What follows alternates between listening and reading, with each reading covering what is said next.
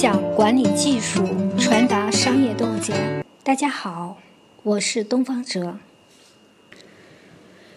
今天我们来聊聊阿里的事。就在上个月啊，阿里呢又完成了新的一轮组织结构调整。对于阿里来说呢，组织结构调整呢，它是家常便饭，几乎每年都在进行，就像过年一样，不调整呢就没有年味儿。但是媒体呢，依然作为一件大事来相互转载啊，讨论。有人就说：“哎，不就是一个组织结构调整吗？把部门一划，人员一分，这在企业是很常见的事啊，哪值得这么大惊小怪呢？”先别急着下结论，我们呢，先来看看这次结构调整都调了什么，这背后都有什么看点呢？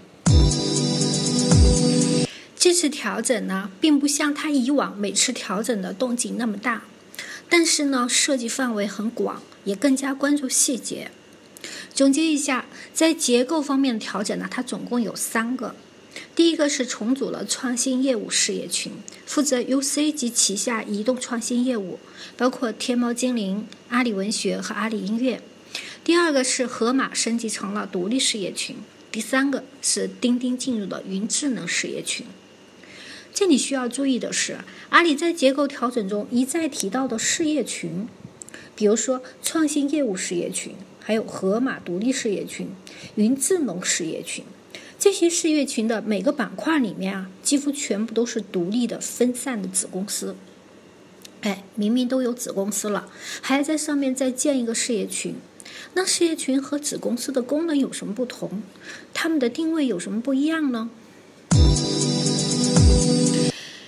先说子公司吧，子公司呢是有独立法人运营呢相对独立的公司，有子公司呢当然也就会有母公司啦。母子公司他们并不是指谁成立在先，谁成立在后，而是一种从属关系。很多企业呀是先有母后有子，但是也有不少企业它是先有儿子公司，后面才会有母公司的。总之呢，作为公司的实际控制方的，那就是母公司啦。一家企业啊，它要成立子公司，往往都是它以销售为导向、规模扩张的时候。要知道，公司在极力的扩张过程中啊，它往往需要招一支招之即来、来之能战的队伍。那什么样的人才能像这样既有能力又忠心呢？我们光从一个人的品质、性格上去强调呃他的忠诚、他的奉献，你想要快速的建一支队伍，恐怕还真是需要碰运气了。当年亚历山大大帝呀，听说雅典的迪欧根尼名气很大，希望当面聊一聊，或者呢就干脆招进来服务于帝国的事业。但是迪欧根尼说：“哎，从雅典到马其顿的距离和从马其顿到雅典的距离是一样长的。”他的意思就是说：“哎，如果你要找一个雇员，那就算了；你如果要找一个事业合伙人，咱们另组商量。有能力的人很少长久的趋于人下了。”而你只有把同行人发展成同路人，同路人发展成同道人，你才能快速的拥有一批能力超凡的人。公司裂变成子公司就是一个比较好的办法。也许吧，做的是同一件事情，但是作为雇员和公司的领导，他所站的角度不同，胸襟和视野也就不一样。把很多有能力的人聚集在一起，公司的能力增长也才会越来越大。阿里可以说是这方面的老牌玩家了。早在2011年，阿里就曾经一分为三，六大子公司分立运营，兄弟登山，各自努力。因为子公司的成立，快速的壮大了规模，推动了整体的增长。同样啊，我在一些企业也看到，他们呢往往从这个员工中间培育公子公司的领导人。最后，这些子公司，它要么是负责上游的零部件的生产，要么是占满了渠道和分销端，形成密密麻麻的产业集群，互为呼应，发展迅速。也有的公司啊，它的子公司分站在不同的产品线上面，在业务板块上面，这个呢，就从结构上解决了高级人才的主动性和责任心。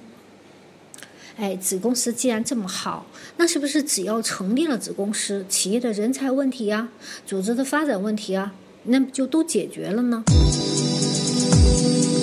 话也不能这么说啦。我们也看到，任何结构也都有它的弊端。这类母子公司的管理问题呢，比单体公司要复杂的很多。母子公司的分权结构啊，最大的问题就是它的头上一直悬着一抓就死、一放就乱的魔咒，缺乏效率是首要的。这个子公司呢和母公司的财产和责任，他们基本上都是独立的。母公司和子公司的控制关系呢，是基于他们的股权的占有或者是控制协议。具体操作上，母公司对整个集团的管理必须经过层层的委托传导。这个委托的关系越长呢，代理的成本就越高。加上这类公司啊，一般来说层级比较多，部门也很多，信息传递和决策的速度呢，就会越来越慢。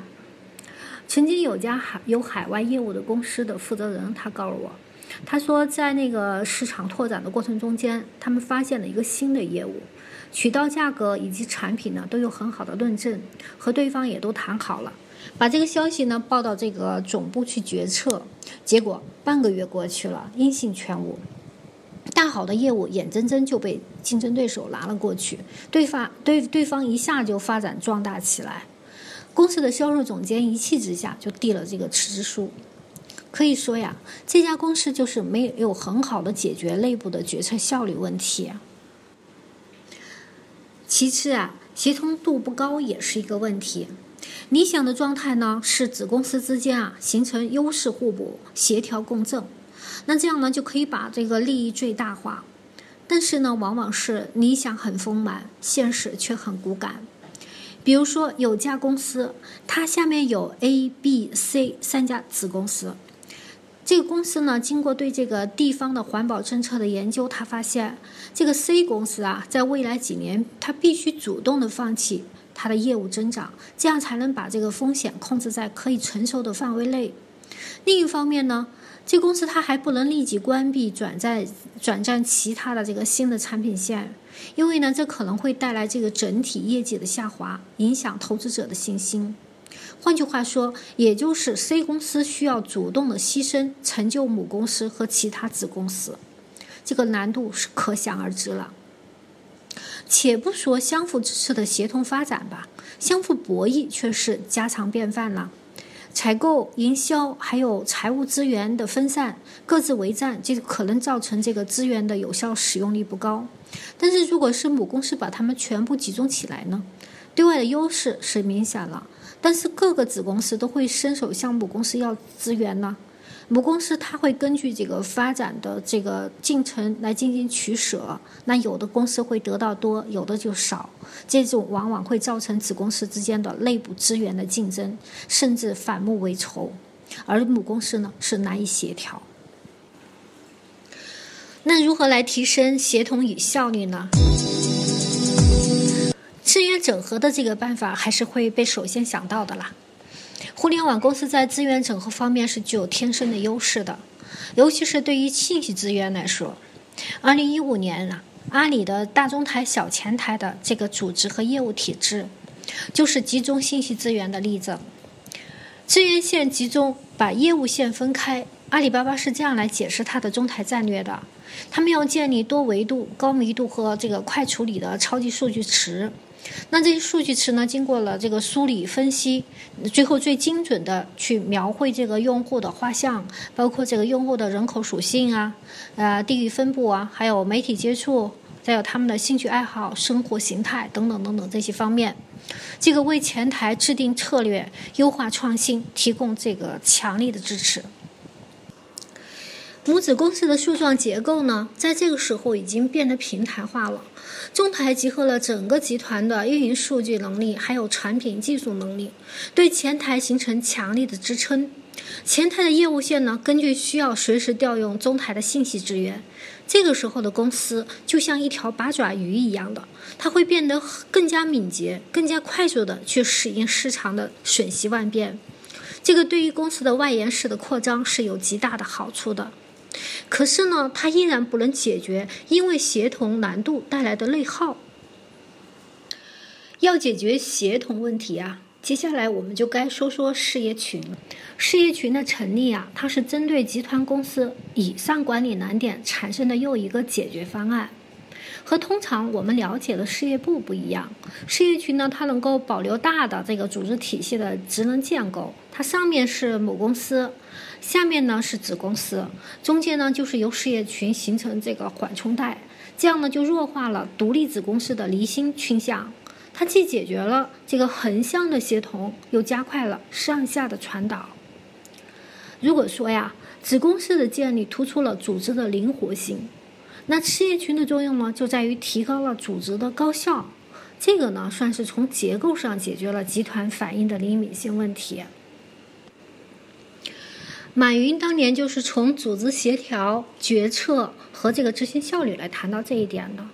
他说啊，我们既要保持机体的灵活，又必须保持整个组织的高效，所以呢，必须要走一条非常不同寻常的路。阿里自二零一二年初啊就开始建事业群，而时间走到二零一八年，阿里又重提了事业群，那就应该是二零一二年阿里初建事业群以来的又一次升级版了。强化事业群应该是从外延式的扩张到内生增长进行挖潜的转移。让我们来看看阿里所处的大环境，也就可以印证我给出的这个判断。一段时间以来，阿里美股虽然是有所反弹，但是整体的压力依然存在。除了贸易博弈、全球的经济形势压力以外，更加像有软银呀、阿尔塔巴两大股东的减持信号。阿里呀，现在转战港股，但是外部的形势依然不太明朗。内部呢，面临着成长的放缓、综合毛利的下滑。在这样的内内外环境下面，稳健的市值和提升估值就显得特别重要。这个要求企业能够展示清晰的业务发展思路，同时呢，阿里发展到今天，它的业务和组织越来越复杂了，协同和执行的效率提升也变得越来越紧迫。强化事业群呀，正是在这个背景下面展开的。钉钉把它融入到阿里智能，定位就更加清晰了。这个 B to B 针对的是企业的业务板块，得到了进一步的集中。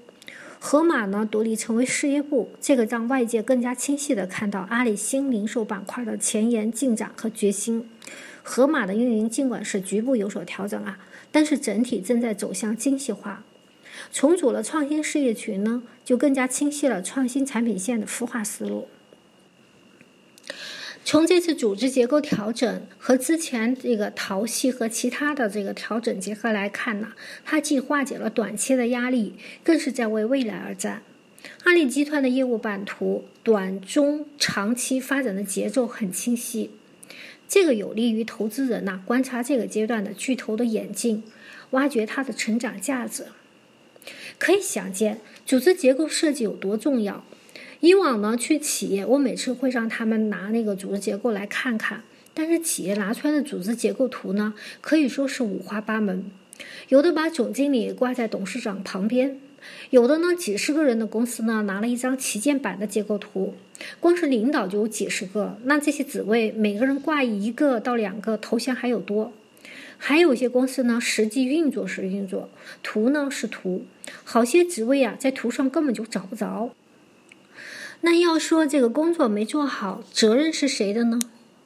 有人呢，马上就想到是 HR 的问题，因为企业里的组织结构就是 HR 在负责的嘛。当然不是啦，企业的组织发展管理，它不是人力资源管理的范畴，更加不是企业人才的管理，它是企业的顶层设计之一。它对上接的是企业的战略，往下呢连接、推动和支撑企业的各项业务活动。它处在延后的位置。组织啊，它一定是一把手工程。作为领导者，非常重要的一件事情，那就是排兵布阵。所谓排兵布阵，在今天的具体场景里，那就是你的班子该怎么打，队伍该怎么走，把阵局布好，那是打好胜仗的第一步。总结一下啊，今天我们从阿里本次组织结构调整的看点，谈到了子公司和事业群的定位，回过头啊，解读了阿里本次结构调整背后的战略逻辑是什么，最后说明组织发展应该由谁来管，这其中有什么好处。